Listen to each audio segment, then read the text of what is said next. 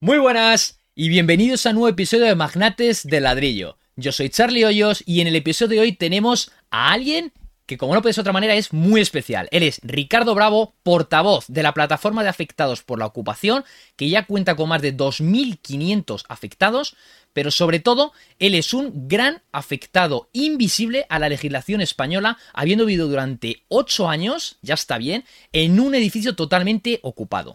Es un David contra tres Goliaths. Las mafias ocupas, los grandes corporaciones bancarias y fondos de inversión y el gobierno de España. Así que Ricardo, encantadísimo de tenerte aquí. Esta, esta entrevista tenía muchas ganas y promete, ¿eh? En los tiempos en los que estamos.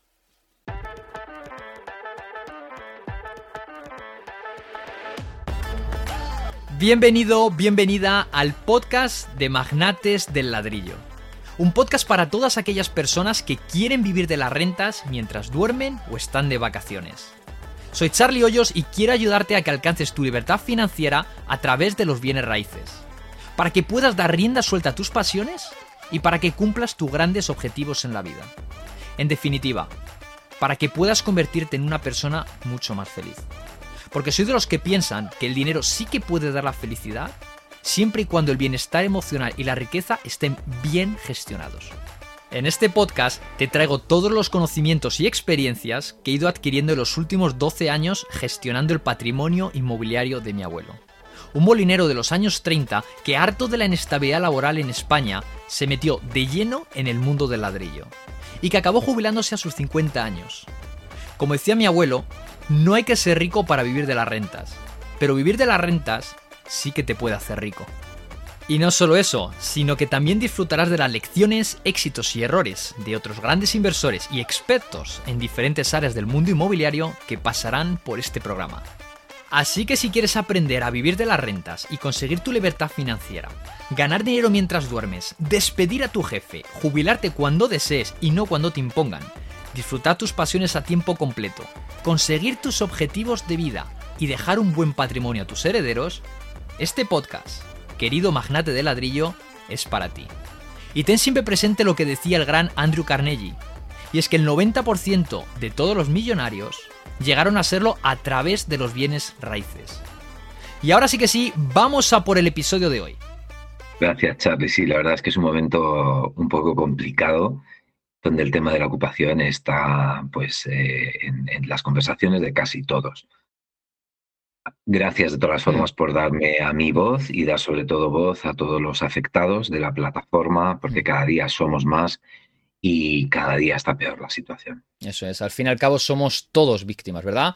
Algunos de forma directa, otros indirecta, pero es un atropello contra la propiedad privada. Y tú eres el experto, o sea, nos vas a dar muchísimos, muchísimos detalles, pinceladas, así que vamos a por ello, pero no sin antes, pues ver unas preguntitas muy cortas para que quien no te conozca te empiece a conocer, ¿vale?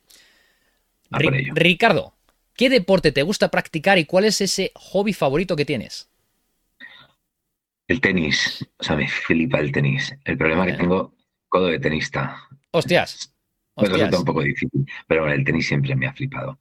Eh, ¿Cuál era la, otra pregunta? Mi hobby. ¿Tu hobby favorito?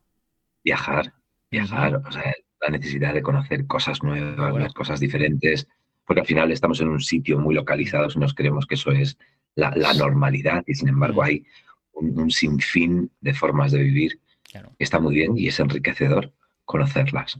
Eso es muy bueno. No somos la regla, no somos el centro del universo, ¿verdad? Somos 47 millones de personitas en, medio de, ¿cuánto? 8 billones, ¿no? Y pico creo que estamos 8 ya. billones, creo que ya, sí. Sí, ya lo hemos pasado. Y creciendo, qué bueno. ¿Vale?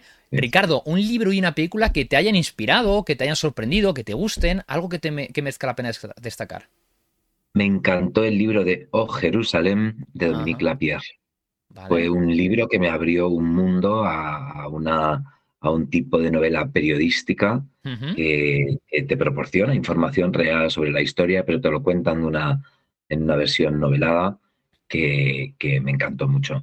Y películas no soy muy, muy Peliculero, se dice, ¿no? sí, no soy peliculero, o, lo soy, pero tengo un, un, problema y es que según veo la película la formateo en mi cerebro y no me acuerdo. ¿Mm? Pero vamos, desde luego la saga de Star Wars eh.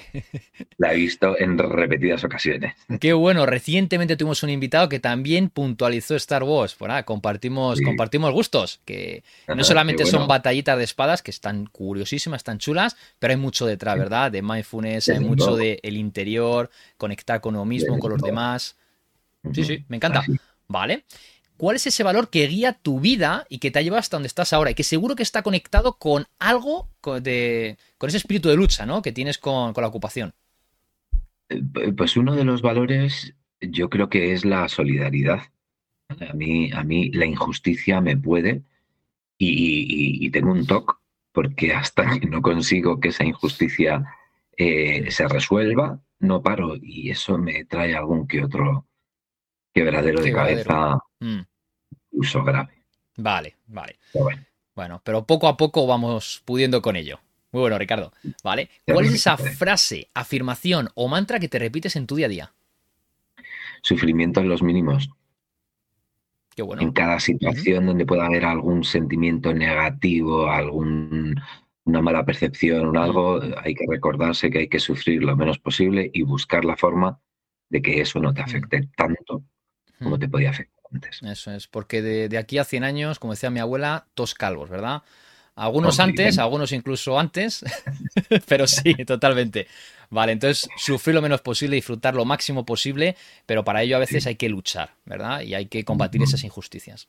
Muy bueno. Ah, y Ricardo, del 0 al 10, ¿cuán feliz eres haciendo lo que haces? Como tu actividad profesional, que eres experto en historia, para quien no lo sepa, o incluso esto, este, este espíritu de lucha que tienes contra la ocupación, que es una gran eh, plataforma, una gran medida. Ahora nos cuentas. Bueno, pues del 0 al 10 te diría que en relación a la lucha contra la ocupación, un 10 un 10 porque es verdad que, lo considero como la mayor injusticia que pueda ocurrir hoy en día en, este país. Mm. Si bien es verdad que es muy difícil, es muy difícil con toda la oposición que tenemos mm. de muchos partidos, con la negación de parte de la sociedad de nuestro problema, luego con las diferentes situaciones personales de cada uno que les hace difícil emprender una lucha, es, una, una, mm. situación de mucha impotencia y la falta de medidas para que, para que nos amparen. Eso es. Muy bueno, poquito a poco lo lograremos, ¿no? Andaremos el camino. Vale. Vamos con la entrevista en sí, Ricardo. Porque tú llegaste a fundar la plataforma de afectados por la ocupación porque viviste, como hemos dicho, una situación de desamparo total, una situación de desocupación, bueno, de ocupación, perdón, durante nada más y nada menos que ocho años, ¿vale? No lo viste de manera directa porque no te ocuparon tu vivienda, pero vamos, ocuparon el edificio entero, todas las viviendas colindantes, arriba, abajo, Todas, ¿no? Y bueno, es una historia, tu historia, es la historia de una persona que no lo ha tenido fácil para nada, ¿vale? Para nada. Y has demostrado una valentía admirable y muy inspiradora. Así que cuéntanos qué, pasó ahí en esos años de tu vida. Pues mira, Charlie, fueron las consecuencias de la crisis de 2008, que como sabes que llegó unos poquitos años después a la población en general eh, yo unos un, par de años después de la crisis necesitaba ya independizarme, tener mi vivienda y en el único barrio donde pude mm. adquirir una vivienda que tuviera una terraza, porque yo quería una terraza, era en el barrio más humilde de toda Madrid, que posiblemente fuera de los que más consecuencias directas sufrieron posteriormente con esta crisis, ¿no? el tema es que fui el único en comprar en un edificio de nueve viviendas. La, propiedad del edificio eh, se arruinó, fue comprada por otra. Posteriormente también eh, no pudo hacerse cargo la nueva empresa y pasó directamente al banco, ¿no? a, la, empresa inmobiliaria hmm. asociada al banco CaixaBank. Em, a partir de entonces, que fue el año 2012, 2013, pues... Los años duros de la crisis. Hmm. Sí. El edificio eh, no tenía ningún tipo de norma, no tenía ningún tipo de control. Llegaron los primeros ocupas procedentes de un, de un lugar bastante complicado, la Cañada Real, es donde mm. más drogas se vende en toda España, un poblado. Y a partir de ahí, la propiedad, pese a que le, le informé de que estaban abriendo nuevas casas, les hicieron un alquiler social, pues para mm. evitar escándalos, problemas y demás y un año y tres meses después tuve todo el edificio totalmente ocupado por un clan. un clan que se dedicaba a la venta de drogas. He vivido durante ocho años con tres narcopisos en el edificio, dos de ellos puerta con puerta. He visto peleas de cuchillos, persecuciones de coches por unas calles súper estrechas, eh, peleas con puños americanos, con navajas, eh, incluso ha habido hasta en diferentes ocasiones disparos. Pero quizá la vez que más sorprendido quedé fue tras una pelea eh, a uno de los ocupas, le arrancaron media oreja, otro ocupa, por cierto, dentro del mismo edificio. Le arrancaron una oreja en el portal, dejaron toda la sangre eh, manchando pues, paredes, suelo, ascensor, para que viniera la policía científica. La policía científica no vino y me tocó a mí limpiarlo. Fíjate. Todo esto, pues claro, intentando hacer una lucha constante por, por, hacer valer mis derechos, porque yo no podía dormir. Hasta las 2, 3 de la mañana la gente que no tiene rutina de madrugar, pues se quedaba eh, de fiesta, haciendo ruido, fumando, bebiendo, los niños jugando como si fueran las 6 de la tarde, con balones, con música.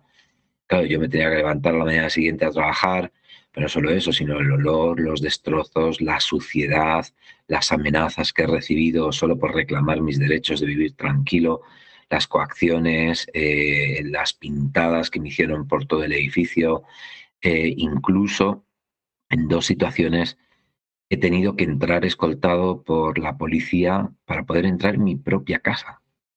Qué vergüenza. De verdad, es que todo, es que eso no es para contaros, para vivirlo. O sea, se hace ya fuerte escucharte, imagínate vivirlo. O sea, por, eso te digo, y has sido capaz de aguantar allí como el banco de, chinquete, de chanquete. Ocho añazos allí, de aquí no me moverán. Y oye, al final conseguiste echarlos, ¿verdad? Conseguiste ponerlo, poner, hacer justicia. Por lo menos en tu edificio, ¿verdad? Sí, sí, sí. La verdad es que eh, después de toda esta lucha, imagínate, ocho años, a mí el psiquiatra me decía, siempre que hay una oportunidad de hacer algo, hazlo aunque no vea resultado. Y yo la verdad es que seguí eh, todas las instrucciones de mi psiquiatra, eh, hacía, hacía, y, es verdad que el, que el, resultado a medio plazo nunca llegaba. Mm. Hasta que un día, pues noté mucho movimiento en el edificio y bueno, pues empezaron a marcharse y dejaron el edificio solo. Pero he de decir que esta lucha ha sido en solitario he ido a, solicitar ayuda a la anterior legislatura del Ayuntamiento de Madrid. Yo estoy ubicado en Madrid. El, concejal de Ahora Madrid, que era como se llamaba en ese momento, ahora más Madrid, eh, decidió ignorar mi situación, hizo prevalecer la, la situación de supuesta vulnerabilidad del resto de las familias por tener hijos mm. y me olvidó. Me dejó en el olvido estuve cuatro años sin ningún tipo de apoyo por parte de la administración. Eh, por otro lado, ya sabes cómo funcionan los grandes bancos que tienen una serie de subempresas, entonces nunca les llegaba la información, nunca actuaban, pese a que en el minuto de que se produjera una reocupación, yo les informaba para que llamaran a la policía, jamás llamaron a la policía.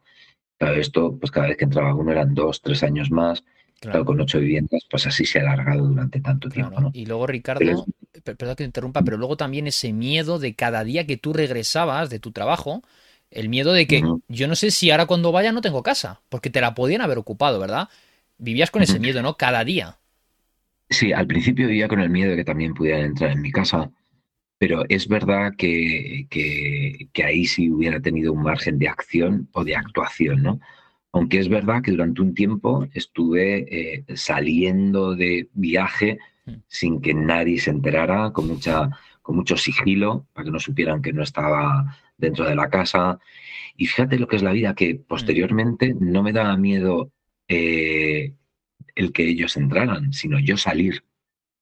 Salir yo de la casa era lo que me, me, daba pavor.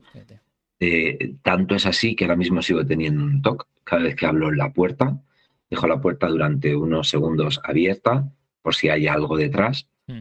estar prevenido y una vez que veo que no hay nada, pues ya salgo tranquilamente y eso que ahora la situación está mucho más tranquila, pero... Terrible lo que cuentas y con... Eh, esto Porque sabemos lo que sucede, pero esto tú se lo cuentas a cualquier persona de muchísimos países y no se lo creen. Dice, ¿cómo es posible que una persona que es su propia vivienda y está viviendo todo este tipo de situaciones, es que, es que se hace difícil decirlo, ¿eh? O sea, ¿cómo es posible que la, vamos, los cuerpos y, seguridad del Estado, ¿cómo es posible que, que, lo amparen? De verdad, increíble.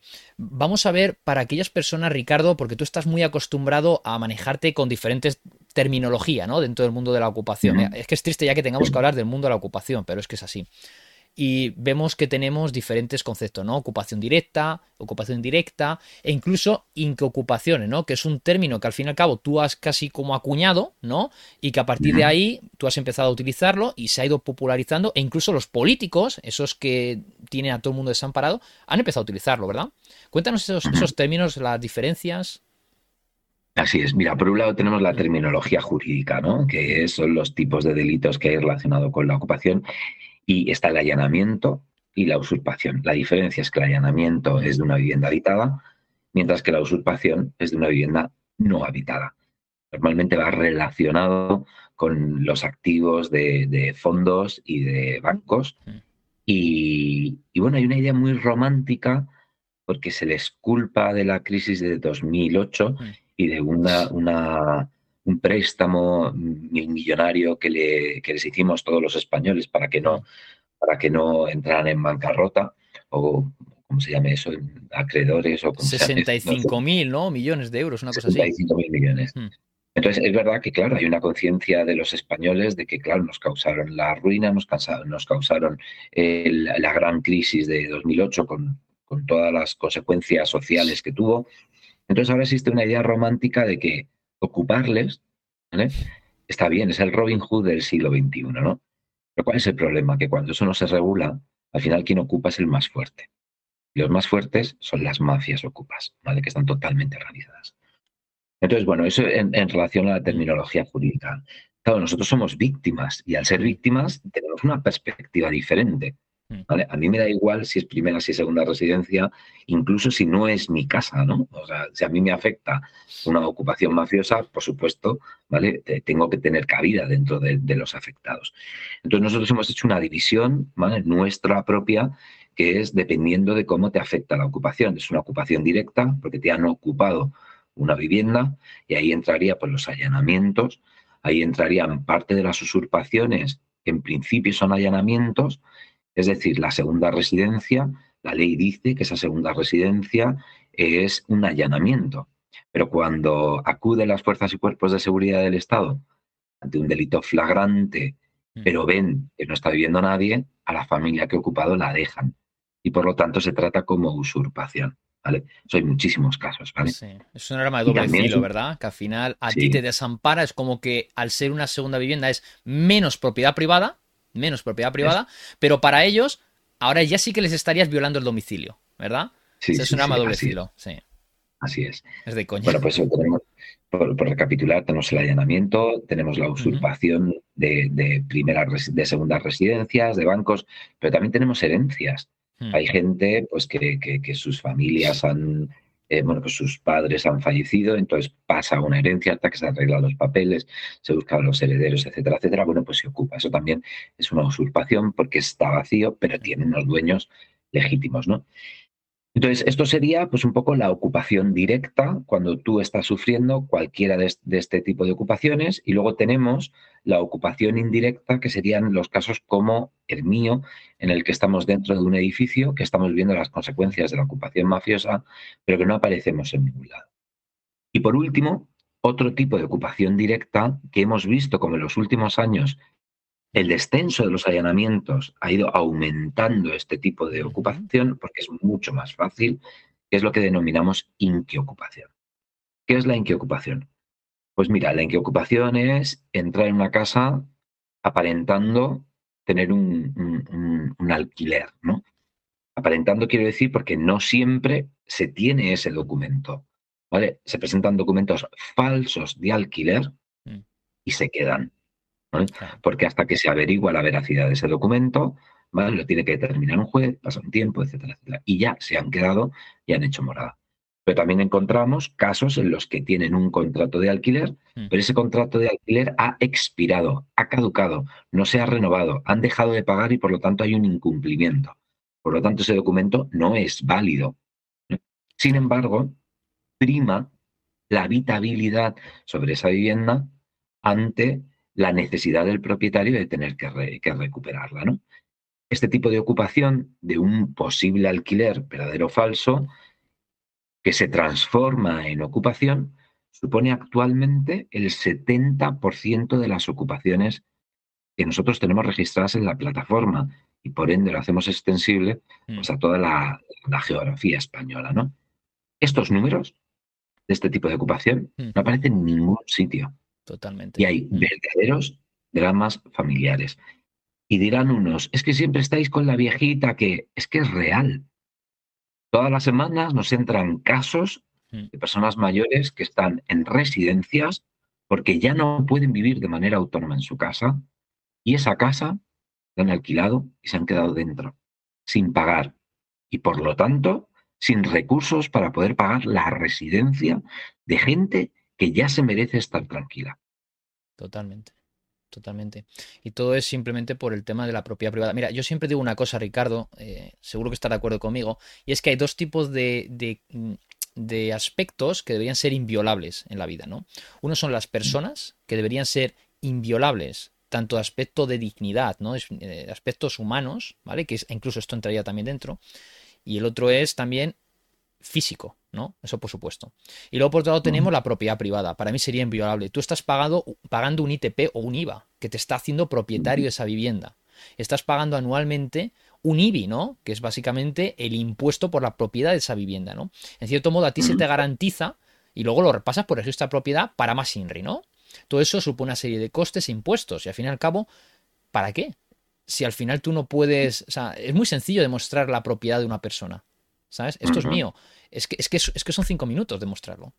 Entonces, realmente se están demorando eh, a propósito, apuesta, ¿no? Pero fíjate, si vemos datos del Ministerio del Interior, que estos te los conocerás de pe a pa, ¿no? Hay un total, fíjate, yo he recabado que hay un total de 106.618 ocupaciones del 2015 al 2022. O sea que hablamos que de media, porque el ritmo cada vez va sumando más, que hay aproximadamente 37 ocupaciones cada día en España cada día.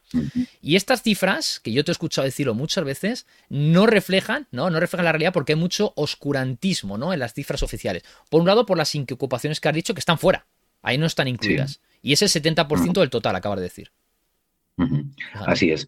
Bueno, mira, para actualizar un poco los datos, según los últimos datos de número de delitos por ocupación, es decir, denuncias mm. realizadas en las fuerzas y cuerpos de seguridad del Estado, ha habido en torno a 16.700 nuevas denuncias en un año. Es cierto que dentro de, la, línea, ¿no? de mm. la curva ascendente, por primera vez hay un pequeño parón, eh, un pequeño descenso del 3%, pero claro, los datos no dejan de ser datos, tiene que tener alguna explicación detrás, ¿no? Mm. Esto hace una media de 46 viviendas diarias. 46, ¿vale? ¿Qué pasa? Que la interpretación de estos datos al final lo que hace es minimizar el problema de la ocupación porque se utiliza exclusivamente el allanamiento como un gran delito que afecta directamente a, pequeños propietarios y se obvia el resto, ¿no?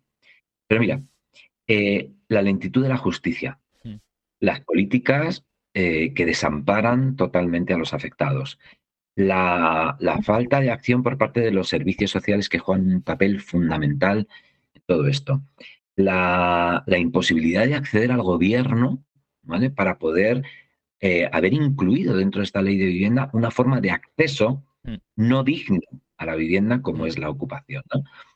Es decir, todos estos factores hacen, y la experiencia previa de muchos de nuestros afectados hacen que los nuevos afectados decidan no confiar en la justicia.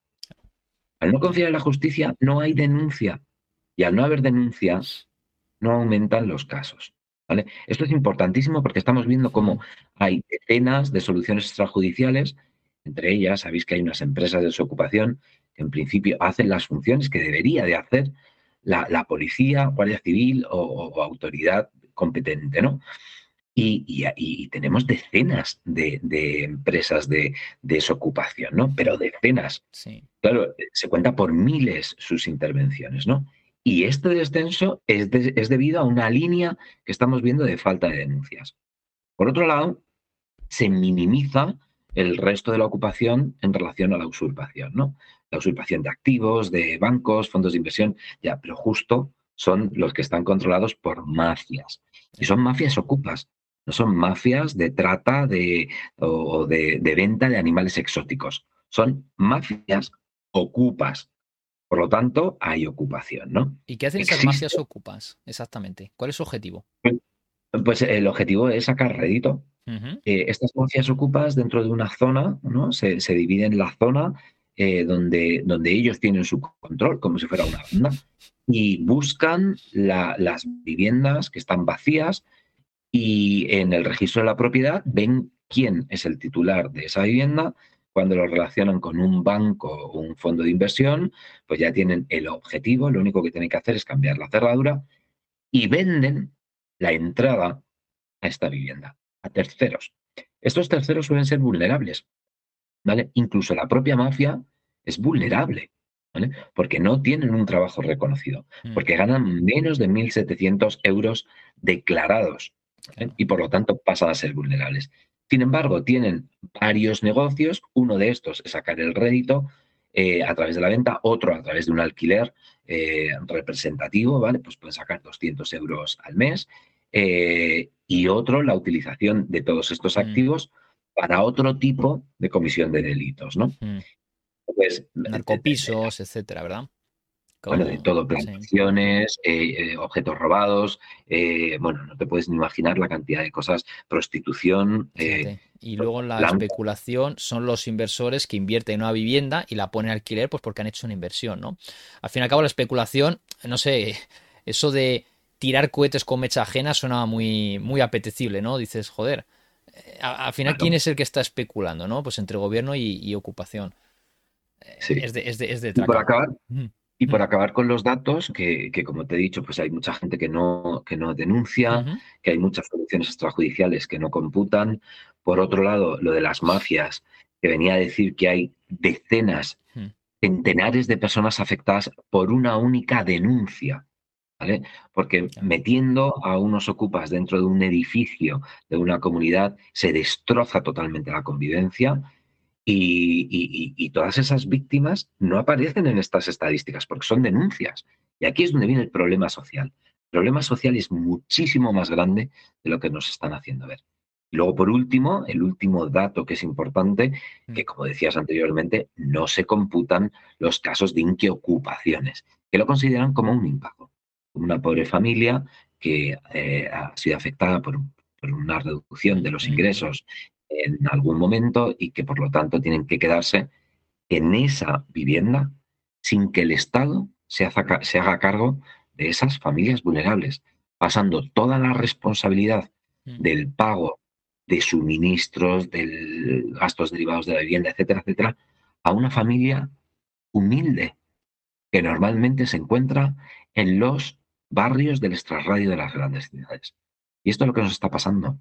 Pequeñas familias trabajadoras están siendo arruinadas por un delincuente mm. que el Estado no se hace responsable de él y que nos derivan además sus responsabilidades. Todas las consecuencias, efectivamente. Es que, es un horror. Y fíjate, ya has dicho, el 70% son esas inquiocupaciones. Hemos hablado de ciento y pico mil, o sea, estamos hablando de 400.000 casos tranquilamente.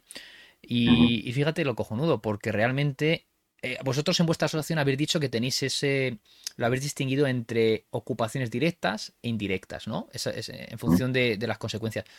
400.000 ocupaciones, digamos así, ¿no? Indirectas son millones.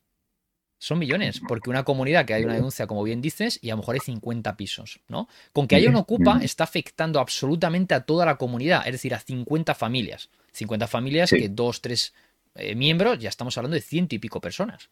O sea, ocupación indirecta es. Los efectos son devastadores, ¿no? sí, y, no aparece por ningún lado, ¿eh? No hay ninguna cifra de afectados y, lo, que, lo que es verdaderamente duro eh, es que, eh, por poner mi ejemplo, que es el que más conozco y muy representativo, yo denuncié en 12 ocasiones a los ocupas. 12 en 12. Por todo tipo de denuncias, desde amenazas, coacciones, hasta por el enganche de la luz y el agua que hacían a la comunidad.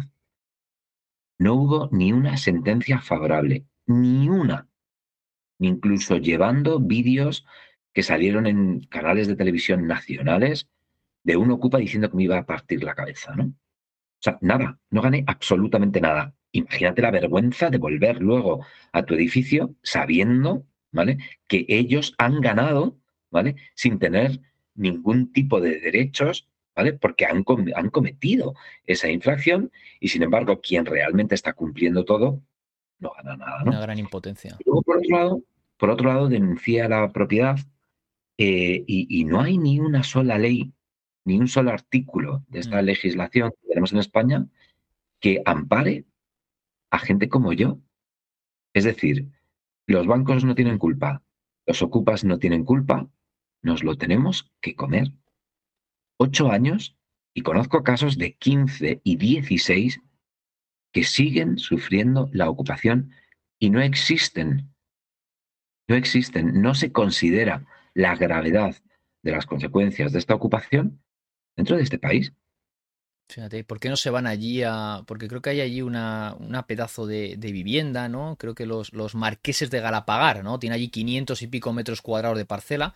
Allí cabrían muchos ocupas y muchos niños corriendo a las horas que quisieran, ¿verdad? ¿Por qué no se van allí? Yo hago un llamamiento, si nos, nos escucha algún ocupa, que oye, que se vayan a las casas de los políticos que realmente son muchísimo más grandes y muchísimo más, más chulas que no vayan a los de la clase humilde. Hace un año y medio, dos años, no recuerdo exactamente cuánto tiempo hace, lanzamos una campaña que era Adopta mi Ocupa.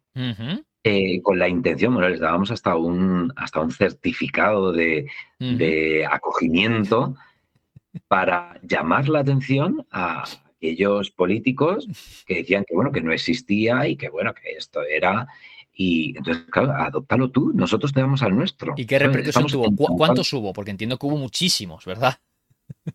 Bueno, muy posiblemente la peor campaña mediática del mundo en cuanto a efectos. Os inflaste, ¿no? Hacer certificados.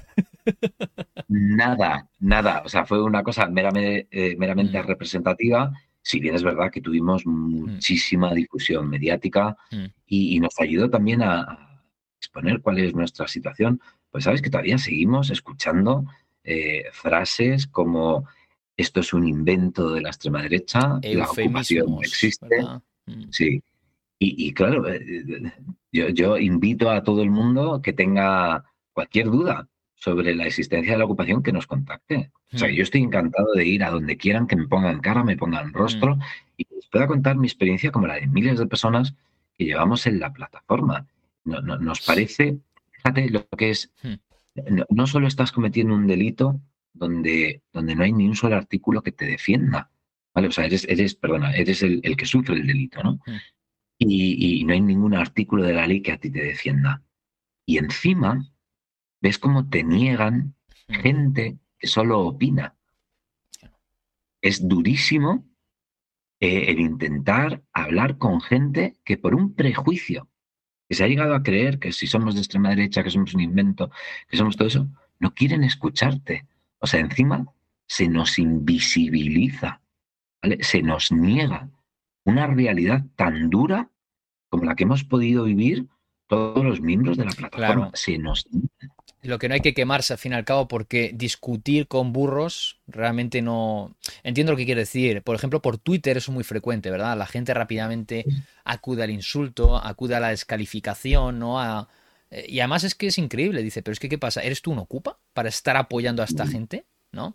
Entonces al final lo que sucede es lo siguiente, ¿no? Eh, ¿Quién apoya esto? Pues que no tiene vivienda, muchas veces, o quien no quiere trabajar, en fin, hay, hay muchos casos, ¿verdad? Hay muchos casos, pero al fin y al cabo podríamos englobar un poquito ahí. Has hablado del tema de adoptar a un ocupa, ¿no? Vale. Pero además tienes más medidas y además tenéis más campañas, ¿no? Tienes otra que es la petición a la Unión Europea por la sistemática vulneración de derechos de los afectados por inquiocupación. Y luego vuestras 56 medidas para ayuntamientos en la prevención y lucha contra la ocupación y amparo a los afectados. Estas son dos de, muchas que, hacemos, ¿no? Es verdad que regularmente cada dos, tres meses nos dedicamos a hacer campañas concretas para, para ampliar la sensibilidad hacia nuestro problema, ¿no? Sin embargo, Sí, sin embargo, ha, habido un momento en el que nos hemos sentido tan desprotegidos, se nos ha ignorado tanto, que, que no nos ha quedado más remedio que, ante la negativa del gobierno a reunirse con nosotros, pues buscar apoyo externo, ¿no? Y lo que hemos hecho ha sido eh, lanzar una petición a la Unión Europea que viene a ser una denuncia. Una denuncia porque el hecho de que una ley no ofrezca unos recursos a los vulnerables dependen del Estado y que deriven todas sus responsabilidades económicas y materiales hacia familias inocentes, que a la vez están siendo eh, eh, las, las, perjudicadas por un delito, eh, pues, pues, pues, pues es, que no, es, que, es que no me salen las palabras. Que no, que es de coña, es de coña. Pero y siempre, y siempre hablando de ese artículo de la Constitución, ¿vale? No sé, 46 o 47, ya hasta se me olvida a veces que lo he escuchado. Eh, que derecho a la vivienda, sí, derecho a la vivienda siempre y cuando te esfuerces por la vivienda. Es decir, lo que no puedes hacer es yo tengo derecho a la vivienda quitándole el derecho a la vivienda a otra persona. Es que no tiene cachondeo. No. lo hacen un juego de suma cero.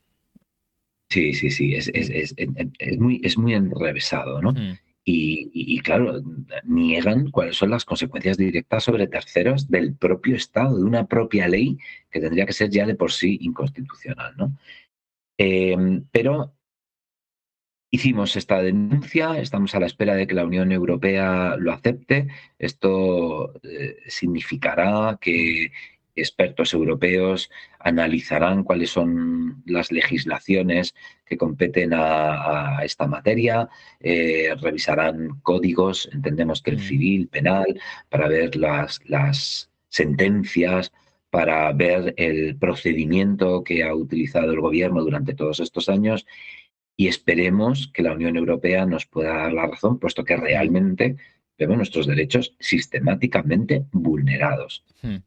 Y con respecto a la medida de las 56 propuestas para ayuntamientos, pues no nos ha quedado más remedio que intentar guiar a corporaciones locales y a mm. comunidades autónomas que también tienen competencia en materia de ocupación, que no pueden taparse los ojos porque intentan derivar el problema al gobierno central, pero ya que el gobierno central no lo soluciona porque ha aprobado esta ley, que lo que hace es mantener y continuarlo, pues por lo menos que intenten tomar medidas que por un lado luchen contra la ocupación, mm. por otro lado que la eviten y sobre todo, y esto sí que quiero ser muy claro, mm. reparan, reparen el dolor de las víctimas.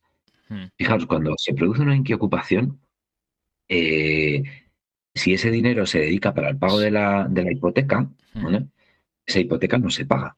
Y hay familias que no tienen dinero para asumir esa hipoteca, ¿vale? Por el motivo que sea. Esa deuda queda, esa deuda queda y la tienen que pagar después de recuperar su casa, junto con los intereses, el afectado. Es que también nos encontramos que por la mala fe de estos inquiocupas, las casas están destrozadas. Nos hemos encontrado viviendas con bidones de restos eh, físicos humanos para esparcirlos por toda la casa a la hora de recuperar. Todo totalmente destrozado. Unas reparaciones que oscilan entre los 15 y los 25 mil euros que también tienen que pagar los propietarios. Y eso, eso muy poco, ¿eh? Yo creo que has comprado muy, muy barato. Puede haber reforma de 30 y de 40, eh, porque 15.000 ya te puedes poner a reparar una cocina y un baño. ¿Sabes lo que te digo? o sea, incluso mucho más. Ha sido muy bueno. Ha sido muy bueno hablando de esas cifras. Muy... De 15 y 20 mil es lo que nos comentan y 25 mil es lo que nos comentan. Hay otros que es superior, por supuesto. Eh, hay otras que se recuperan sin ningún daño, afortunadamente. Pero bueno, la línea general es eh, recuperarlas con destrozos, con suministros adeudados de agua, de electricidad, que pasan también al propietario. Es decir, es, es, una ruina económica y no hay nada Claro, y, una cosa, Ricardo, porque creo, creo que no lo has comentado, pero sí que es cierto que, fíjate, porque tú tienes una vivienda en alquiler, ¿no? Que dices, oye, yo invertí en una vivienda, estoy pagando una hipoteca, imagínate, de 500 euros, ¿no?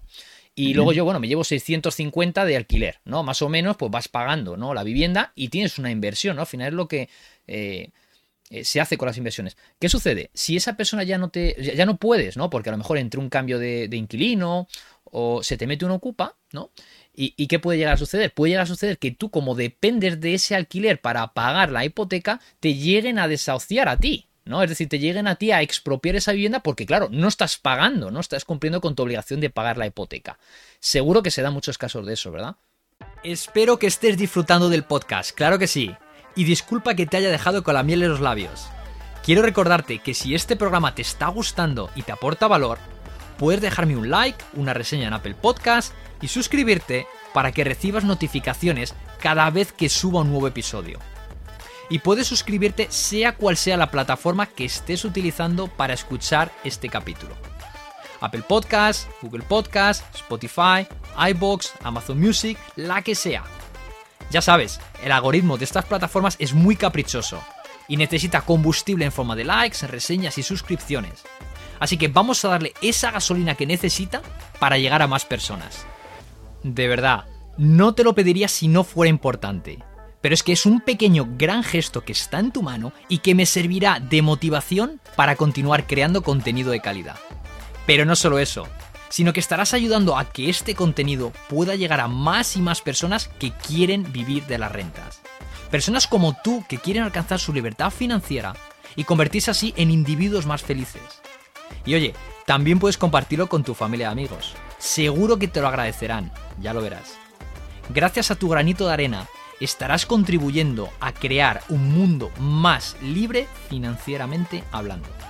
Te lo agradezco millones, mi querido magnate de ladrillo. Y ahora sí que sí, seguimos con la entrevista.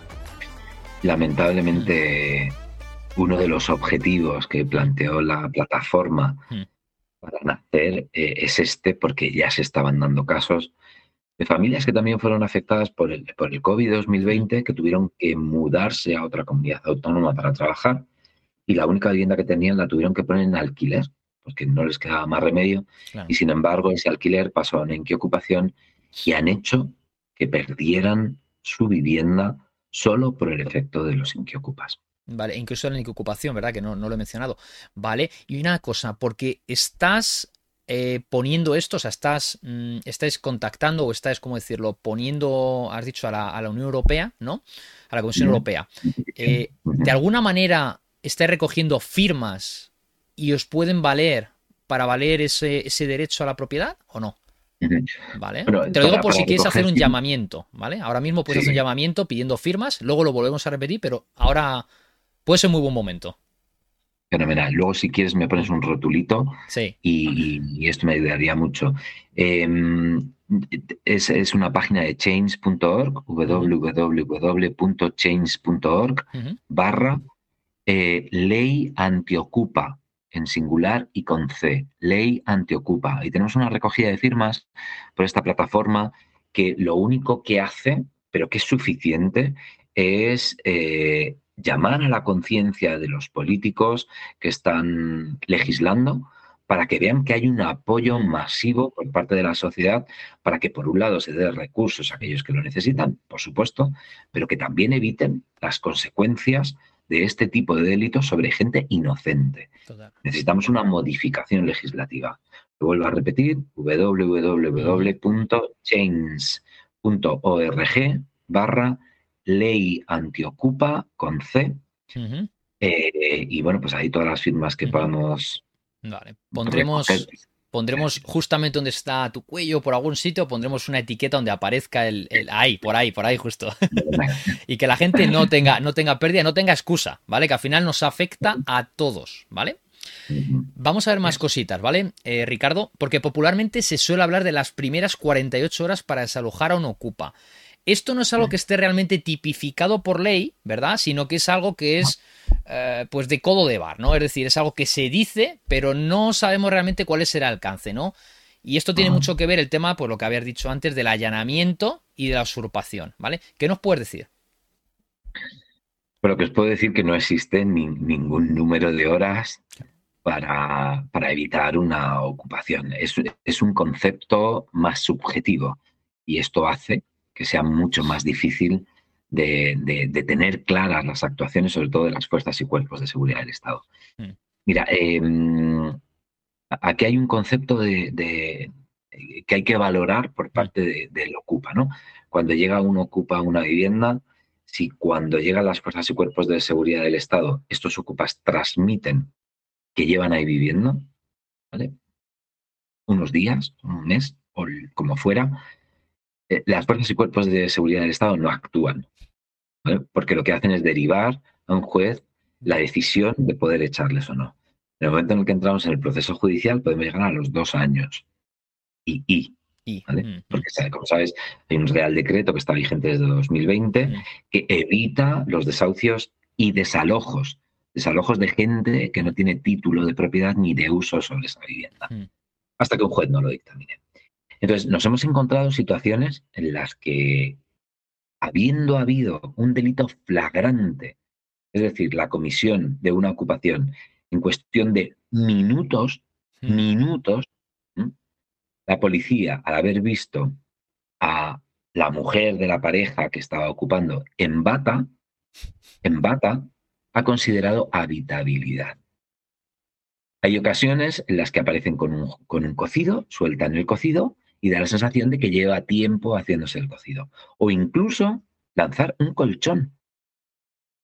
Personalmente he vivido esta situación en la que ha llegado las fuerzas y cuerpos de seguridad del Estado, han cambiado el bombín, ha sonado la alarma, está el propietario reclamando la propiedad, está el de la alarma, está la policía, está la documentación de, escrituras hmm. diciendo que ese propietario es su casa, pero había un colchón. Y al haber un colchón hay que averiguar de quién es ese. Sí, fíjate Ricardo, hay una cosa que he oído muchas veces y es de cuando piden a domicilio comida, ¿verdad? Algo así, piden, sí, y lo utilizan ya como, como, prueba. Luego, a ver, luego cuando lo quieren hacer un poco más oficial, bueno, un poco no súper oficial, se presenta en el ayuntamiento con contratos falsos, ¿no? Porque, claro, son muy pájaros. De, hecho, hay manuales de lo ocupa. Yo me lo he leído para ver cómo piensan, y es que es de coña, macho. O sea, es que ojalá pusieran todo ese talento en hacer cosas buenas por y para el país. ¿Me entiendes? No para estar haciendo el ladrón, ¿vale? Y además tienen incluso oficinas, oficinas de atención al ocupa y que cooperan, ¿sabes? Y tienen una red de contactos muy extensa e incluso hay personas que cooperan con ellos porque hay muchos intereses por detrás y creados, ¿verdad? Y, pero eso de que tú vayas y te puedas llegar a empadronar, es que es de broma, macho. Es que es de broma. Pero fíjate, yo hay una cosa que recomiendo mucho, y yo lo tengo aplicado, y es que para eh, nuestras propiedades, tú puedes llegar al registro de la propiedad. Es un sistema que han habilitado hace un año y pico, porque ellos eh, normalmente suelen acudir al registro de propiedad, ¿no? De manera online y pueden decir, a ver, ¿quién es el, propietario? Y te investigan, ¿no? A ver quién está ahí, a ver quién no está, si es una empresa, ¿no? O sea, una empresa, si es un banco, un fondo de inversión, si es una persona. Y en función de eso, eh, pues ocupan, ¿no? O sea, investiga la propiedad de catastro, de registro de propiedad, ¿no? Claro, hay una opción que tienes de registro de propiedad, es a lo que voy, que tú puedes dejar notificación que si alguien pide una nota simple de tu propiedad, a ti te llega un mensaje de texto y un correo electrónico. Entonces, para mí es una gran medida porque dices, oye, hay alguien merodeando mi propiedad. Y entonces en base a eso puedes, puedes hacer algo, ¿no? Dice, coño, voy a investigar porque a lo mejor es que me están tal. Y puedes ver el nombre. Dice, hostia, una persona física está viendo cuando mi vivienda no está en venta. ¿Qué es lo que pasa aquí? Entonces yo creo que es un buen sistema que, invito a las personas que nos escuchen, ir a registro de propiedad, registradores.org, creo que es la página web, ir allí y hay unas opciones que es el sistema de alarmas. Y yo creo que es una buena medida, un poquito de eh, activa, ¿no? no ya después pasiva, que ya hay poco que hacer. Es para prevenir, si desde luego esta mm. medida está muy bien, pero ¿cuál es el problema? que si a ti te en tu casa y saltan, sueltan un colchón, es que te da igual las alarmas que te han enviado porque se quedan. O sea, que es que es de risa, pero se quedan. Incluso son los propios ocupas los que llaman a la policía mm. para decir, oye, que llevo ocupando esta vivienda desde hace tres días. La policía lo único que hace es coger el registro mm, mm. y ya está. Y se les filia y ya está. Es decir, es, es, un, es una situación esperpéntica. Esto es una vergüenza. ¿Por qué? Porque al final se pone toda una alfombra roja para aquellos que están abusando o delinquiendo en, base a la legislación española y aquellos que nos estamos trabajando nuestras propiedades, que, te digo que la plataforma recoge fundamentalmente afectados con una o dos viviendas, que no somos para nada ni grandes tenedores, ni somos especuladores, ni somos nada. Somos familias trabajadoras. ¿vale? Y justo sobre esto recae toda la responsabilidad de mantener a tu delincuente. Recae sobre ti el desamparo de saber que no hay una justicia que a ti te esté defendiendo. Encima, la negación de parte de la sociedad. Y encima, los problemas psicológicos que esto deriva. ¿Sabéis lo que es creer en un Estado que tiene justicia, que tiene servicios sociales, que tiene una serie de pilares que cuando tú los necesitas, crees que van a funcionar y vas y no te hacen ni caso, te ignoran, es que ni siquiera existes. La justicia, los servicios sociales, es, que es vergonzoso. Hmm. Un Estado de Derecho que no tiene derecho para ti. Solamente para el que delinque, que sí, que es, de coña. Pero fíjate, ahora que has mencionado los servicios sociales, porque ¿qué es lo que hay detrás de la... Bueno, ya hemos dicho lo que hay detrás de las ocupaciones, pero sí que es cierto que al principio mencionabas que los servicios sociales tienen un gran papel, ¿no? Porque ellos son al final los que son, tienen la potestad de poder eh, decir, ¿no? De poder determinar quién es considerado como alguien vulnerable, ¿no? Y lo que está sucediendo es que hay un fenómeno en España y es que hay falsos vulnerables. Entonces, explícanos a ver esa relación entre servicios sociales y falso vulnerable. Vale, mira, la, la, relación que tiene la ley de la vivienda con servicios sociales es que la ley protege o intenta proteger a aquellas familias que sean vulnerables. ¿vale? Para ser vulnerables, exclusivamente servicios sociales te pasan un cuestionario donde puedes aportar o no información, pero que exclusivamente es socioeconómico. Eh, por un lado, ven pues, cuál es la situación de tu familia, si tienes hijos, no hijos, personas mayores a cargo, sufres violencia de género, bueno, pues todo este tipo de situaciones. Pero por otro lado, ponen 1.700 euros el mínimo o el máximo de ingresos, porque si tienes menos, eres susceptible de ser vulnerable. 1.700 euros. Cuando nosotros tenemos gente que por 1.300 euros se está ganando su casa y está pagando a su delincuente. Entonces, solo con tener menos de 1.700 euros ya eres vulnerable. Es muy fácil ser vulnerable. Y sabemos cómo funciona aquí la picaresca. Si es un matrimonio, uno de ellos se empadrona en casa de los padres, que es quien tiene los ingresos, y ya se queda la otra persona, ¿vale? Viviendo en la casa empadronada y recibiendo las ayudas que corresponden.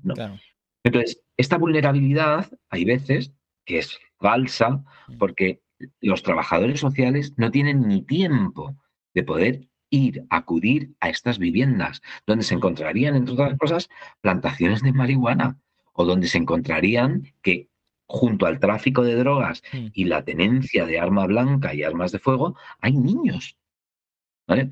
Entonces, no tienen tiempo y se dedican a hacer informes de vulnerabilidad de aquellos, ¿vale? Que saben manipular esa información, incluso de algunos que luego no son vulnerables porque no aportan la documentación que se les requiere y prefieren darle esta vulnerabilidad. Por lo tanto, ¿esto qué es lo que hace? Que el juez paralice cualquier tipo de juicio, de lanzamiento, de expulsión, desahucio o desalojo. Y se quedan sin edie hasta que los servicios sociales le encuentren un recurso habitacional. Es decir, servicios sociales se encarga de dar vulnerabilidades, de hacer informes de vulnerabilidad, pero no dota de recursos a estas familias vulnerables. Bueno, sí los dota. sí los dota. Es el recurso del propietario. o sea, realmente ah, lo están haciendo. sí, no, pero sé lo que quiero decir. Sé lo que decir. Al fin y al cabo. Les dan. Les dan una ayuda, ¿vale? Para que ellos puedan vivir, pero no les dan ni un recurso habitacional, ni le dan la ayuda al alquiler para que paguen a quien está sufriendo las consecuencias. Les, o sea, nos ignoran totalmente. Incluso tenemos casos de gente que ha recibido estas ayudas al alquiler y no lo han pagado. Que y no pasa nada. No pasa absolutamente nada. El ayuntamiento y los servicios sociales no hacen nada. Entonces, claro que los servicios sociales tienen un papel fundamental. Si no hace bien su trabajo y si no tiene recursos, los deriva a quienes no tenemos responsabilidad sobre esas familias vulnerables. Claro, porque es que al final ese Estado de Derecho parece que es algo así como que lo tiene que garantizar el ciudadano que tiene más de una vivienda, ¿no? Es el que tiene que garantizar el derecho de vivienda de aquellos que son vulnerables o falsos vulnerables, ¿no? Porque al final un Estado de Derecho tiene que, tiene que ser el que garantice que las personas tengan una vivienda, si realmente está constitucionalmente hablando, ¿no? Si está constitucionalmente y los quieres eh, cumplir por vivienda social, invierte, ¿no? Somos el país de la Unión Europea con menos vivienda social. Eh, nos estamos en un 2,5. 2,5, si hablamos de países como Finlandia, Países Bajos, Inglaterra, tienen un veintitantos, un 30. ¿Sabes? Aquí solamente un 2,5 por cada 100 viviendas. O sea, es una, es una vergüenza, ¿no? Y no tiene por qué ser ese pequeño propietario, si es pequeño o el grande, el que con su propiedad privada, que normalmente suele ser, porque España es un país de propietarios, ¿sabes? La mayor parte de las personas, eh, o sea, son personas, no son sociedades, ¿sabes? Aunque luego se hable de fondos de inversión. Vale. Y oye, tú conoces muchísimos casos de ocupación y al final Mm, son personas, como ha dicho, que lo están pasando francamente mal, ¿vale? Es decir, muchos al, final los desahucian, problemas psicológicos, problemas familiares, sociales. Al final ellos están en peores condiciones que aquellos que llaman vulnerables, ¿no? O sea, es que es de coña. Eh, como decimos, tiene que hacer cargo de la hipoteca, seguro de la vivienda, suministros, porque ahora nos dices, pero bobo si se te ocurre cortar los suministros de agua, de luz, de gas, ¿no? Eh, el IBI, comunidad de propietarios, derramas, ¿no? Y bueno, cuéntanos el caso más triste, más triste de ocupación que te haya llegado, ¿vale? Todas esas víctimas que han llegado a vuestra plataforma. ¿Alguien que se te ocurra?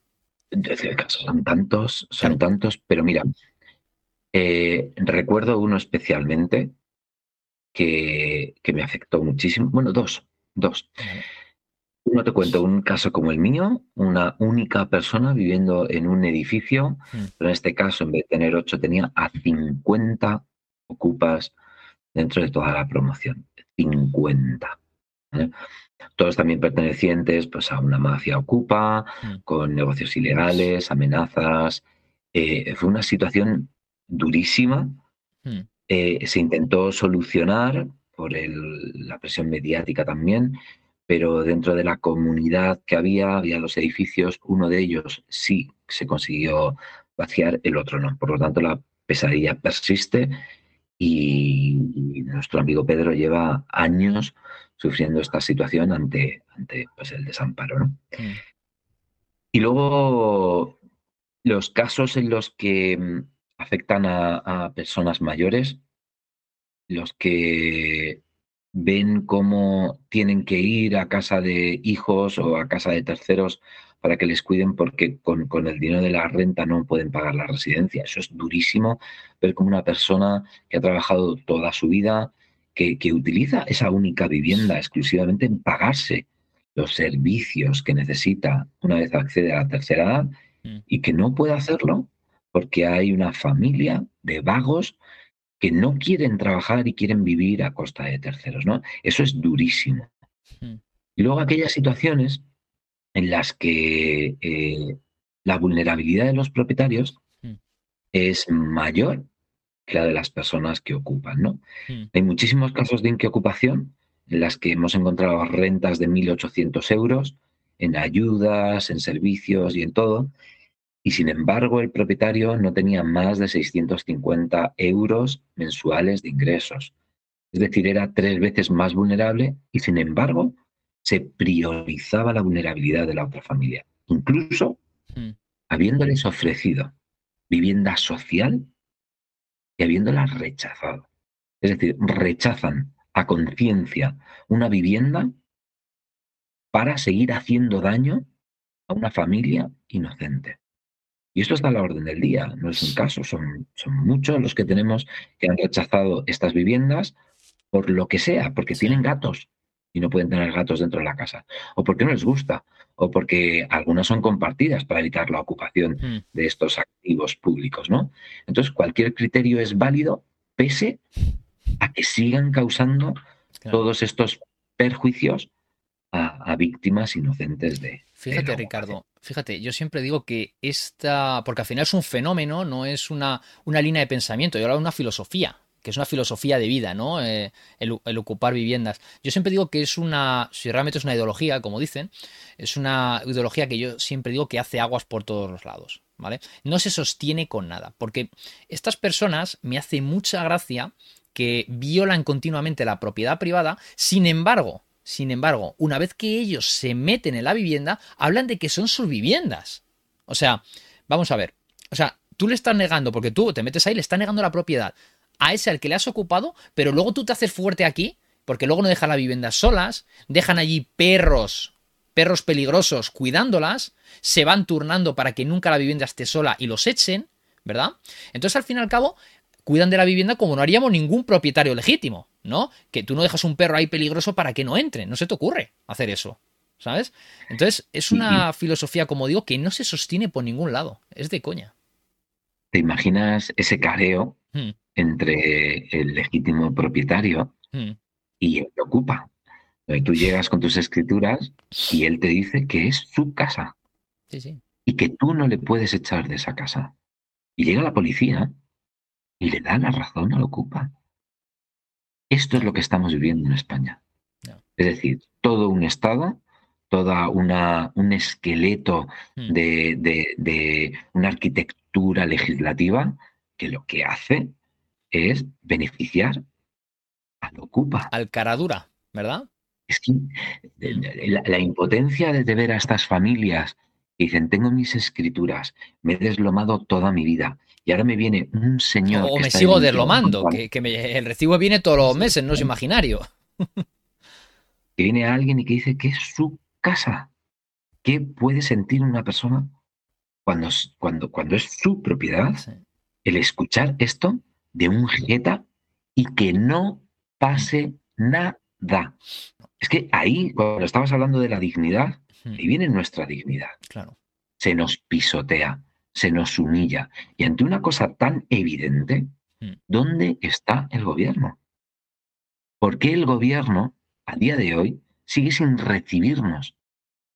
¿Por qué el gobierno, después de no sé cuantísimas misivas que hemos hecho a Pilar Job desde noviembre de 2021, dos manifestaciones que hemos hecho, hemos hablado con muchísimos portavoces del grupo parlamentario, muchos políticos socialistas que no están a favor de esta ley de la vivienda.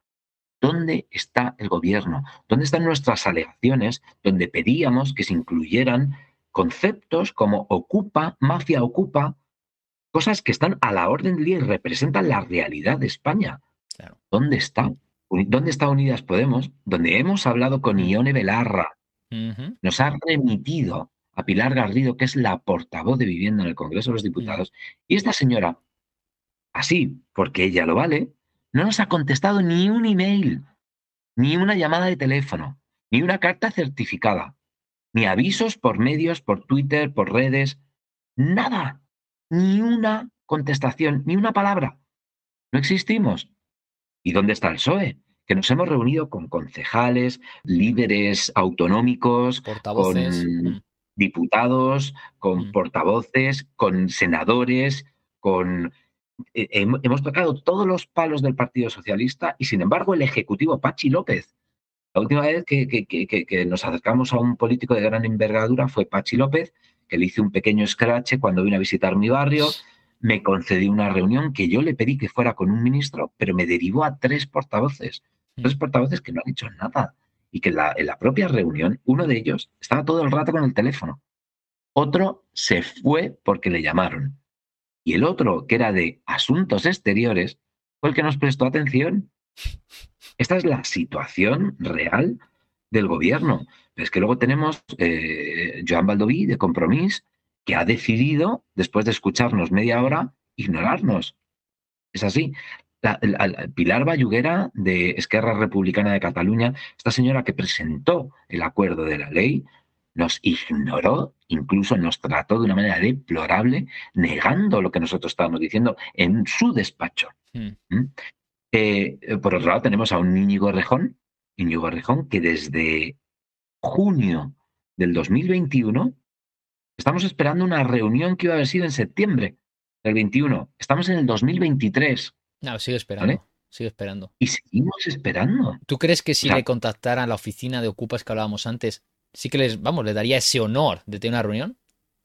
Bueno, eh, sí, me consta que, que, han tenido reuniones con el sindicato de inquilinas, que mm. hacen cursos de ocupación Qué bueno. Eh, también han tenido reuniones con, con LAPA, la plataforma de afectados por la ocupación, Y bueno, pues digamos que el otro lado, que no son nuestros enemigos, ¿eh? nosotros, ellos que hagan lo que tengan que hacer, nosotros no nos queremos meter en más disputas que la nuestra. Pero igual que ellos reclaman sus derechos, nosotros reclamamos los nuestros. Y desde luego lo que estamos en contra es de que organicen sesiones formativas para ocupar viviendas. ¿sabes? Es, señores, hagan cursos de formación para el empleo, ¿vale? Que busquen trabajo, ayudadles a, que puedan tener ingresos, pero no hagáis esto. Claro, porque eso además tiene un coste, ¿verdad? Y ese coste al final que lo sufragan, los sufragan de los impuestos, o sea, nuestros impuestos, parte de ellos van para ese tipo de cursos que al final es para, oye, ocuparte tu vivienda. Y es una lotería, te puede tocar o no, pero es que es de, es de coña, ni, el mejor chiste, ¿eh? me lo creería. Si no supera lo que hay coincidí en un programa de televisión con, dos representantes, uno del sindicato de inclinas y la otra de La Paz.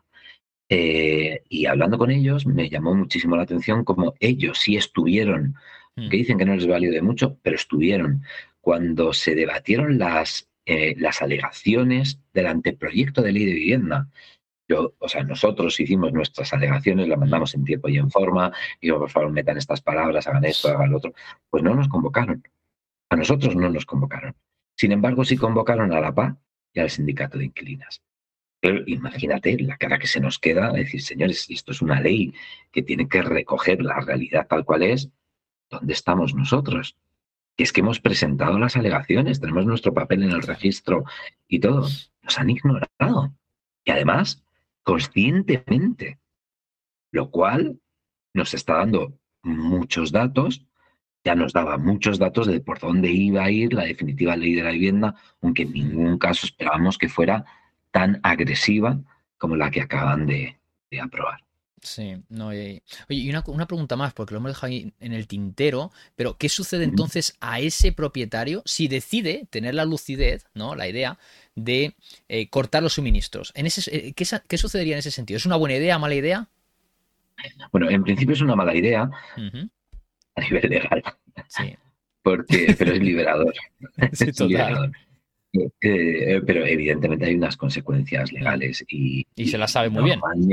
Se sabe muy bien, denuncian por coacciones, eh, incluso denuncian por amenazas, solo por el simple hecho de decirles que, que, no puedes pagar los suministros o simplemente acercarte a hablar con ellos. ¿no? Eh, al final la ley revierte eh, la culpabilidad hacia quienes están eh, sufriendo el delito, ¿no? Y bueno, lamentablemente esto es así. Sí se recomienda que, se pueda intentar modificar la titularidad con las empresas suministradoras, aportando la documentación necesaria sobre la ocupación y la denuncia de la ocupación.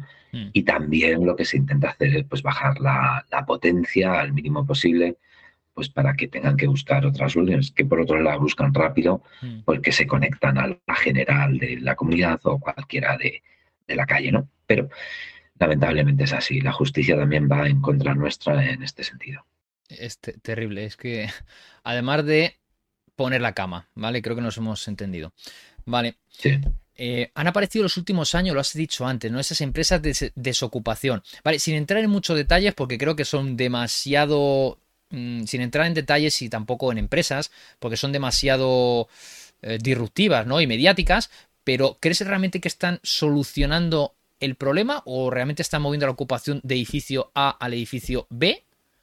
¿O por qué? Porque al fin y al cabo, habéis dicho antes que están haciendo el papel de la policía, pero el papel de la policía sería daros una patada en el culo y que salieran, más que negociar con ellos y que al final te cueste dinero que salgan. Nosotros siempre nos hemos mantenido al margen a la hora de hablar de estas empresas de desocupación. Eh, no tenemos vínculo con ninguna, al igual que no tenemos ningún vínculo con ningún abogado que pueda sacar un rédito económico de, nuestros afectados, ni recibimos donaciones, ni recibimos nada. Entonces somos totalmente eh, apolíticos y no estamos vinculados a nada. Mm. Nosotros conocemos cómo muchos de nuestros afectados han recurrido a estas empresas, algunos con éxito y otros sin él. Hmm, vale, vale. Vamos a hablar de Barcelona, porque Barcelona es un caso muy especial dentro de España. Se está llevando un tercio de todas las ocupaciones de España. Y más, incluso más. ¿Por qué, ¿Por qué, Barcelona? ¿Qué es lo que sucede? Yo entiendo que es una ciudad muy chula, muy bonita, muy todo lo que tú quieras, pero ¿por qué Barcelona? ¿Hay alguna situación legal más peculiar que la haga más frágil? O no lo sé. Bueno, Barcelona es un símbolo. Es un símbolo por su alcaldesa, ¿no? Que comenzó siendo Ocupa y, claro, eso, eso, se ha extendido, esa ideología se ha extendido eh, sobre, sobre los nervios de la administración de, la ciudad de Barcelona, ¿no? Eh, a la Guardia Urbana, a servicios sociales, bueno, pues a toda la maquinaria, ¿no? Claro, nos encontramos que Barcelona es la, mayor ciudad donde las tres administraciones hmm. eh, se, confrontan a, los afectados por la ocupación y favorecen a los ocupas. El ayuntamiento, el ayuntamiento de Barcelona, hmm. la Generalitat y el gobierno central. No hace falta más. Por eso Barcelona concentra como símbolo, como gran ciudad, pues el mayor porcentaje de ocupación de toda España. Y fíjate, lo que me llama mucho, mucho, mucho la atención es que no tengo herramientas, no tengo palabras para ayudar o simplemente para tranquilizar a los afectados de Barcelona y de Cataluña en general. Es, vienen en un estado tan, tan humillados que no encontramos ninguna fórmula para poder ayudarles. Mira, a lo mejor el único caso, que además ha sido muy reciente, lo habrá visto casi todo el mundo por medios de comunicación, Paqui, que acampó delante de su, su vivienda durante nueve días, es uno de los pocos casos de la plataforma que, hemos conseguido una resolución de su caso en muy poco tiempo, pese a que nos consta que tanto servicios sociales como Habitache, que es vivienda, han apoyado al Inquiocupa. ¿vale? Nos consta. Hmm. Pero es tal la humillación, la, impotencia que sufren los afectados por la ocupación de Cataluña que nos quedamos sin, sin, herramientas para ayudarles. Una verdadera pena. Y en el caso de, de, Paqui, eh, Ricardo, porque sí que escuché que no sé si era algo mediático, lo pusieron un poco en plan meme, pero que le habían ocupado su tienda. No sé qué entendí. Eso era un meme, ¿no? No, eso, eso fue una noticia que se extendió y no era real. Simplemente vino la Guardia Urbana para presionarla, para que quitara el, símbolo hmm. de su lucha, que era la tienda de campaña. Entendemos que tiene que haber una legislación, aquí la quitó, la sustituyó por unas, hmm. pancartas, pero allí siguió. Ahí sí, La Guardia Urbana. La Guardia Urbana, vale.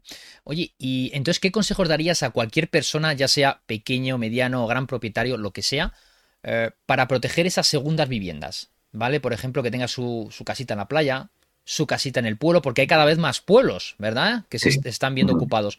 ¿Qué recomendaciones darías para, darías para decir, oye, mira, de esta manera tú tendrías más protegida tu propiedad? Hay sistemas de seguridad que te avisan sobre el acceso de alguien. Eh, lamentablemente es una de las pocas soluciones que puede haber.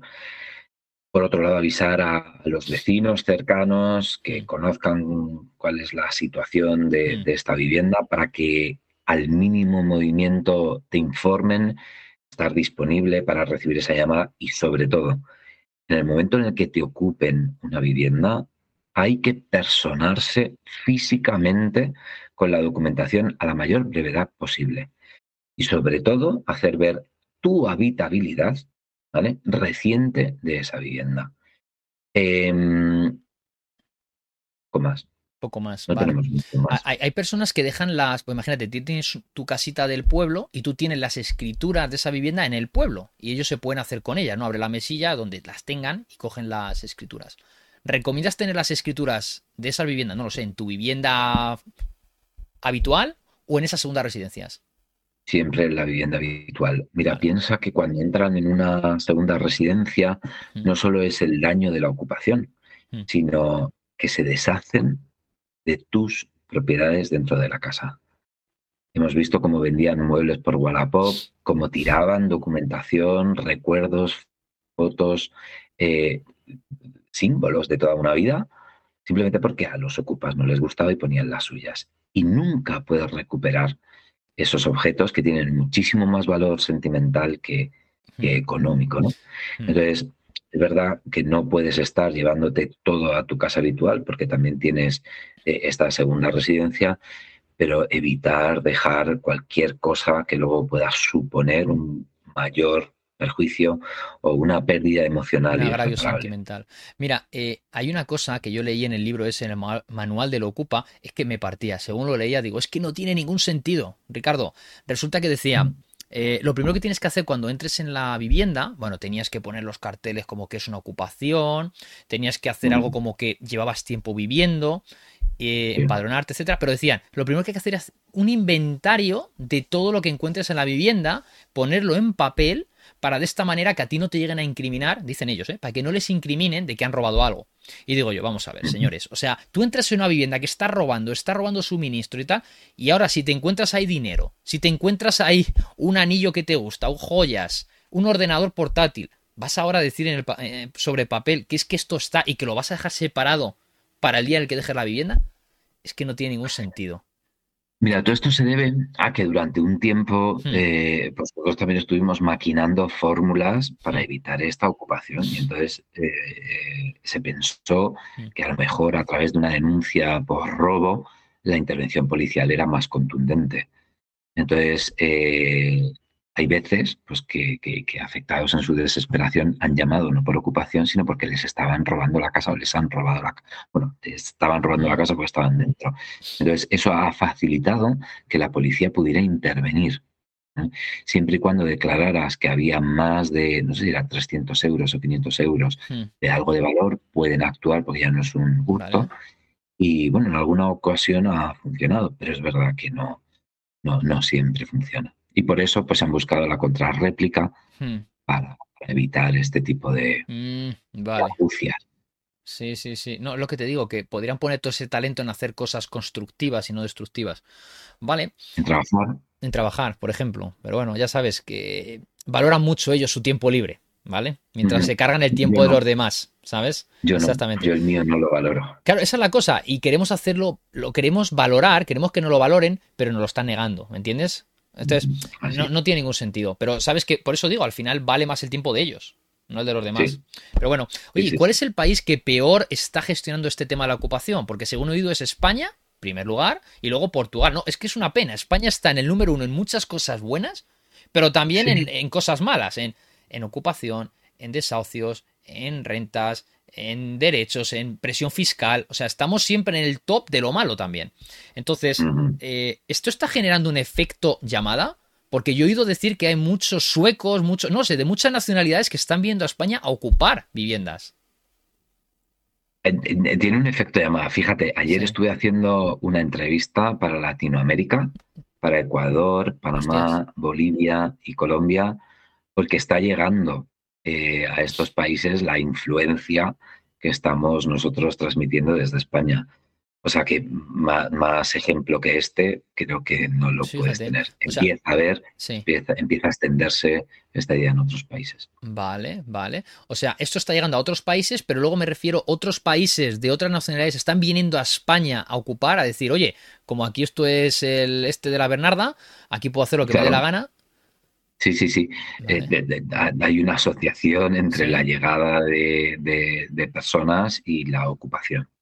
Es evidente. Fíjate, vale, esto es como las paguitas y todo este tipo de cosas que al final lo único que buscan son votos. Oye, a ver, si este partido político y este otro y este otro a mí me permiten venir a vivir aquí de gratis a costa de un tercero, ¿no? Pues oye, vamos para allá y votaremos a este partido, claro. O sea, al final es perpetuarse en el poder. Y oye, y te pregunto como reflexión final, y bueno, no hace falta que te diga que te mojes porque lo vas a hacer, me encanta, de verdad, Ricardo. ¿Por qué crees que no se está dando una solución real a la ocupación en España? ¿Qué intereses ocultos crees que hay por detrás? Pues mira, por encima mm. del problema social y mm. personal que supone la ocupación, esto es una batalla ideológica, es una batalla política. Entonces, lo que se está haciendo ante una evidencia tan clara de, un fenómeno como la ocupación, hay un sector que politiza lo contrario. Es decir, niegan y niegan para tranquilizar a la gente de que esto no existe, de que no les puede pasar y de que su política es la correcta. Y para intentar que ciertos votos de un bloque no se vayan al otro. El problema es que conocen cuál es la realidad. Lo saben perfectamente, pues nos hemos encargado de informárselo aunque no nos hayan respondido, ¿vale? Eh, eh, claro, la, fórmula que tienen es la negación ante la evidencia hmm. y eso viene a decir que hay un interés detrás de la utilización partidista de la negación de la ocupación. Hmm. Le llamemos votos, le llamamos eh, quedarse en el poder, le llamemos eh, ganarse el ideario social de ayuda a los vulnerables. Eso no les importa nada, eso no les importa realmente. Pero vienen unas elecciones eh, casualmente se ha aprobado in extremis esta ley de vivienda. ¿Después de cuánto tiempo? Mira, desde, desde el noviembre de 2021 que nosotros mandamos las alegaciones al anteproyecto, noviembre de 2021. Y se ha paralizado en infinitas ocasiones. Y claro, y ahora viene una campaña electoral municipal autonómica y luego una nacional y no paran de mandar mensajes de que lo vamos a arreglar cuando han estado cinco años y no lo han hecho. Totalmente. Fíjate. han estado cinco años y no nos han recibido. Totalmente. Fíjate, yo tengo la misma línea de pensamiento que tú, Ricardo. Eh, yo lo que creo es que son los primeros que hablan de especulación, ¿vale? Pero son los primeros que están capitalizando y especulando con ese derecho constitucional de derecho a la vivienda. Se les llena la boca continuamente hablando del derecho a la vivienda y lo único que hacen con eso es capitalizarlo para su propia supervivencia. Somos seres biológicos. Es decir, eh, tú como experto en historia, muchas de las fatalidades que se han hecho en la historia se deben a la propia supervivencia del tío que estaba ahí o de los tíos que estaban arriba del todo, ¿no?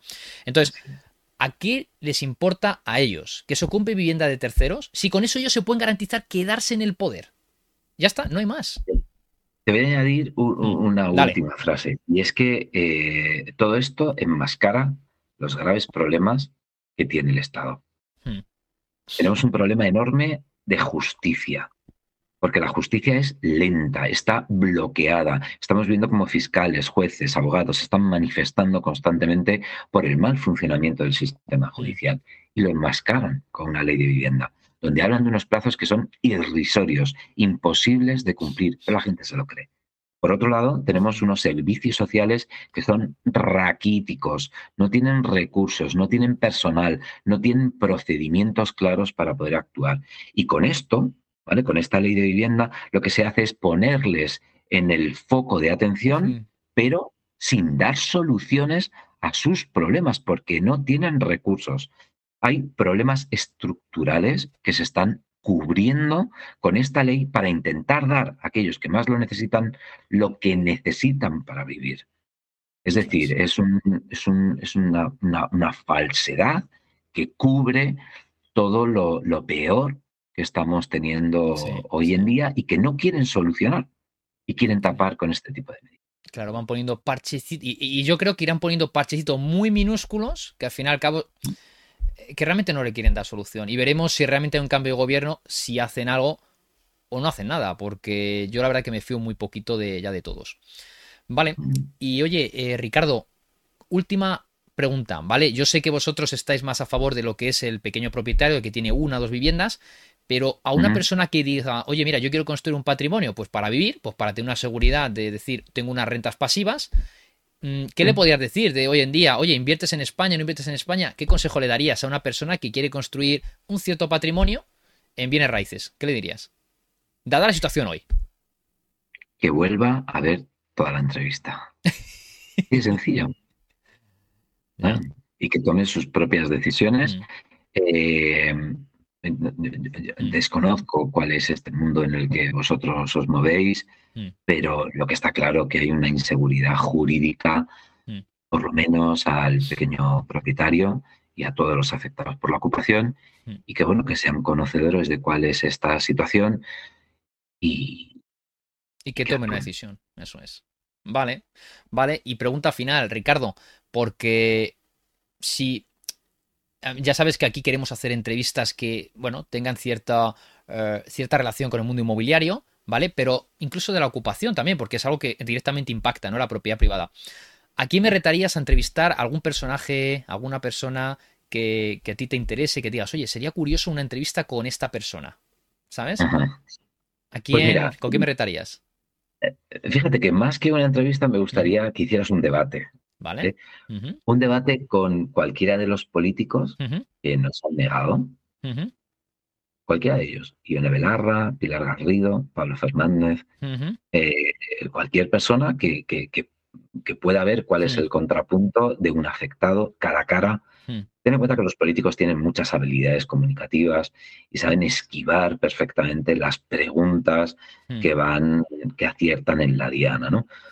Pero que haya alguien poniéndole el contrapunto de una manera respetuosa siempre, eh, sería posiblemente la mejor opción para hacer ver cuál es el problema. Fíjate que estoy pensando que haciendo ese debate tú podrías ser una de esas partes. o sea que lo, entonces así que lo estudiaremos. Y además hace poco eh, he oído decir que has hecho un vídeo, o sea, has estado en la televisión y ha habido ahí una, vamos, que la persona que estaba al otro lado se fue calentito, ¿no? ¿Dónde, está, ¿dónde se puede encontrar ese vídeo para quien quiera ver lo que lo vea? Pues salió el, no te sé decir el día, pero el último jueves de abril hmm. en un programa eh, de cuatro, Horizonte. La última parte trata sobre ocupación y ahí estuvimos ahí hablando sobre el problema hmm. y sobre la escasa información que tenía este representante político sobre la realidad. Sí, bueno, que no tenía o no quería decirlo en público. A ver, totalmente de acuerdo. Vale, Ricardo. Pues oye, llegamos al final de la entrevista. Ha sido espectacular, me ha encantado. Además, me encanta mucho todo aquel tema que sea reivindicativo y que, oye, y que venga a poner un poquito eh, en práctica ese espíritu de lucha que cada vez van apagando más en, los españoles, ¿no? Creo que es una habilidad, eh, de verdad, es súper inspirador, demuestra muchísimo liderazgo y estás dentro de lo que puedes hacer porque no eres un político, ¿vale? No eres un político como esta Ione Belarra, etcétera, etcétera, que sí que pudieran hacer algo, pero no quieren hacerlo. Y dentro de las medidas, dentro de los recursos que vosotros tenéis como plataforma, porque eso es una plataforma, es decir, no contáis con recursos, y estáis ayudando a las personas eh, en, todas, en todo aquello que podéis, ¿verdad? Y queriendo llevar esto a la Unión Europea, etcétera, a la Comisión Europea, etcétera, etcétera. Así que, oye, quien quiera contactar contigo, pues por pedir información, pues por, oye, mira, me han ocupado la vivienda, ¿qué puedo hacer o qué no debería hacer? ¿Vale? ¿Dónde te puede contactar las personas? Pues mira, eh, nos pueden contactar tanto afectados como no afectados. Nosotros, mm. dentro de nuestras posibilidades, intentamos dar una respuesta lo más rápida posible a cada uno de los casos que nos llegan, sabiendo que tenemos unos recursos limitados y que, y que, hay veces que tardamos porque, porque no tenemos gente disponible, ¿no? Pero, pero bueno, en ello estamos intentando ayudar a todos, pero también aceptamos ayuda de gente que nos quiera ayudar a mover por las redes sociales todo nuestro mm. mensaje, eh, recogiendo firmas o cualquier otra acción que pueda ser de ayuda a cualquier afectado por la ocupación. Nos podéis encontrar en cualquier red social con el perfil arroba ley antiocupas, ahora con S y con C, arroba ley antiocupas, TikTok, Twitter, eh, Facebook, eh, Instagram. Y también nos podéis enviar un correo electrónico a leyantiocupas.gmail.com. Hmm. Tenemos una página web que es leyantiocupas.com, siempre con C. Y, por último, nuestra recogida de firmas, que hmm. esperamos y deseamos llegar a las 100.000 con toda vuestra ayuda que sería www.change.org barra ley antiocupa. En este caso, sin la S final y con C. Y ahí nos podréis encontrar. Intentaremos eh, ayudar en todo lo que podamos. Y bueno, pues si, si alguien nos quiere ayudar, pues bienvenido sea. Buenísimo. ¿Cuántas firmas lleváis ya? Pues creo que llevamos unas 65.000. No está nada mal, no está nada mal para lo que debería ser, porque tendría que ser el 100%. No tendríamos ni que estar hablando de ocupación, porque es algo que es que es contrario a cualquier sentido común que haya. Pero bueno, es el mundo que nos ha tocado vivir. Lo bueno es que no nos quite nadie las fuerzas que podemos tener para seguir luchando. Y bueno, y que sirva este vídeo también como un poquito en ese granito, un granito de arena para esa lucha. Así que Ricardo, muchísimas gracias por, por hoy, de verdad ha sido súper inspirador. Así que mil gracias. mil gracias y continúa con esa lucha. Gracias. Gracias, Charlie. Y muchísimas gracias a todos los oyentes que una vez más han estado aquí con nosotros con Ricardo Bravo. Mil gracias y hasta la próxima. Y eso es todo por hoy, mi querido magnate de ladrillo. Espero que hayas disfrutado y aprendido mucho con el episodio de hoy. Si te ha gustado y te ha aportado valor, puedes dejar un like, una reseña y suscribirte para que recibas notificaciones cada vez que suba un nuevo episodio. y puedes suscribirte sea cual sea la plataforma que estés utilizando para escuchar este capítulo. Apple Podcast, Google Podcast, Spotify, iBox, Amazon Music, la que sea. Ya sabes, el algoritmo de estas plataformas es muy caprichoso y necesita combustible en forma de likes, reseñas y suscripciones. Así que vamos a darle esa gasolina que necesita para llegar a más personas. De verdad, no te lo pediría si no fuera importante. Pero es que es un pequeño gran gesto que está en tu mano y que me servirá de motivación para continuar creando contenido de calidad. Pero no solo eso, sino que estarás ayudando a que este contenido pueda llegar a más y más personas que quieren vivir de las rentas. Personas como tú que quieren alcanzar su libertad financiera y convertirse así en individuos más felices. Y oye, también puedes compartirlo con tu familia y amigos. Seguro que te lo agradecerán, ya lo verás. Gracias a tu granito de arena, estarás contribuyendo a crear un mundo más libre financieramente hablando. Te lo agradezco millones, mi querido magnate de ladrillo. Recuerda que tienes disponible la web magnatesladrillo.com, donde disfrutarás de un estupendo blog y podrás suscribirte para que recibas un correo electrónico cada vez que publique un nuevo podcast o artículo, además de otras muchas novedades que pronto vendrán. Ya lo sabes, protege tus inversiones porque de ellas dependerá tu libertad financiera y de esta cumplir tus pasiones y objetivos de vida. Y quizá también los de tu familia. Pero recuerda que solo dispones de una sola vida para hacer todo esto realidad. No hay más oportunidades. Y ahora sí que sí, hasta pronto, mi querido magnate ladrillo. Nos escuchamos en el próximo episodio. Cuídate y que seas muy feliz.